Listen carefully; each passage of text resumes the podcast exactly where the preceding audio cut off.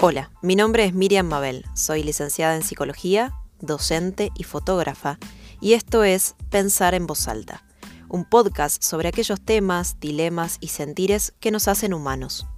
Una invitación a conversar juntos, juntas, a la distancia.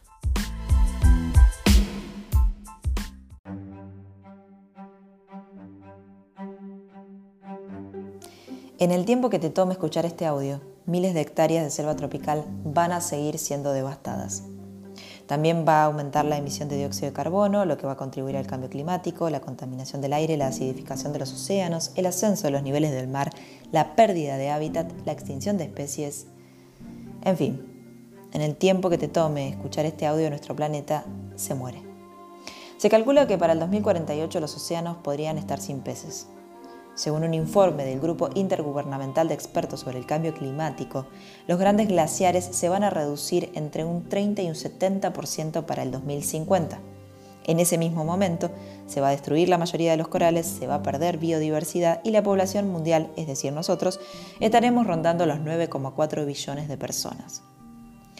¿Cuál es el punto común, la causa principal entre estos problemas ambientales? La agricultura animal. La demanda por la carne continúa creciendo. El 45% de la tierra en nuestro planeta es utilizado para la ganadería. La agricultura animal es la causa principal de la extinción de especies, las zonas muertas en los océanos, la destrucción de hábitats, la contaminación del agua y la deforestación en el Amazonas. 144 millones de animales mueren por día para complacer la demanda de carne. Los criaderos en Estados Unidos producen 3 millones de kilogramos de caca de excremento cada minuto. Todo ese excremento se arroja a los lagos, en los océanos y provoca zonas muertas en el mar. Una evaluación realizada por la ONU para la Agricultura y la Alimentación indicó que la contribución del sector ganadero a las emisiones globales de gases de efecto invernadero es superior a la del transporte.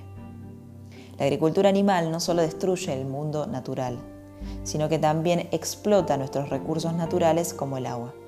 Por ejemplo, para producir un solo kilo de carne se necesitan 15.500 litros de agua, mientras que solo 214 litros son utilizados para un kilo de tomate. Algo así como que comerte una hamburguesa de McDonald's equivale a ducharte por dos, tres meses. Actualmente se produce comida para 10 billones de personas. Sin embargo, ¿Sabías que 800 millones de personas en el mundo se mueren de hambre? ¿Tendrá que ver con que el 50% de los granos en el mundo son utilizados para alimentar el ganado?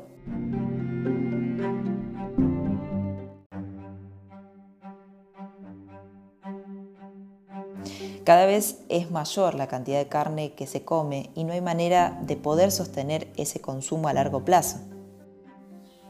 Por eso es elemental reconsiderar cuánta carne hay en el menú. Quizás comiendo un solo pedazo de carne estás contribuyendo al deterioro de este mundo. Según un estudio publicado en Nature, la dieta vegetariana global sería la más eficaz de todas las dietas sin contemplar a la vegana para lograr justamente una reducción de las emisiones de gases de efecto invernadero, una disminución de la demanda de tierras agrícolas y la limpieza de terrenos. La dieta vegana sería y produciría un efecto aún mayor, según confirmó un estudio posterior. Otro estudio de Nature concluyó que para el año 2050 se podría evitar un aumento del 80% de las emisiones globales de gases de efecto invernadero si la dieta global contuviera por igual las dietas mediterránea, pesetaria y vegetariana. La adopción de una dieta es un paso simple que puede cambiar el mundo para mejor. El Comité Invisible, en su libro A nuestros amigos, escribe, describe e incomoda diciendo,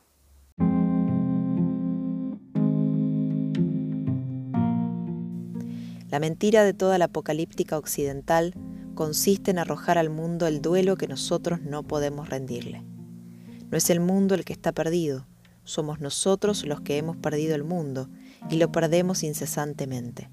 No es Él el que pronto se acabará, somos nosotros los que estamos acabados, amputados, atrincherados. Somos nosotros los que rechazamos de manera alucinatoria el contacto vital con lo real. La crisis no es económica, ecológica o política. La crisis es primeramente de la presencia.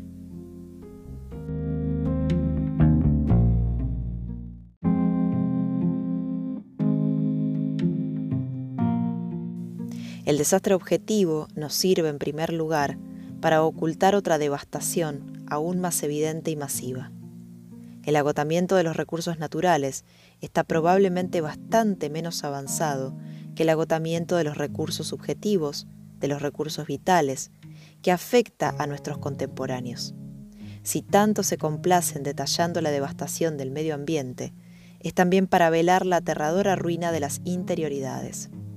Cada derrame de petróleo, cada llanura estéril y cada extinción de una especie es una imagen de nuestras almas harapientas, un reflejo de nuestra ausencia en el mundo, de nuestra íntima impotencia para habitarlo.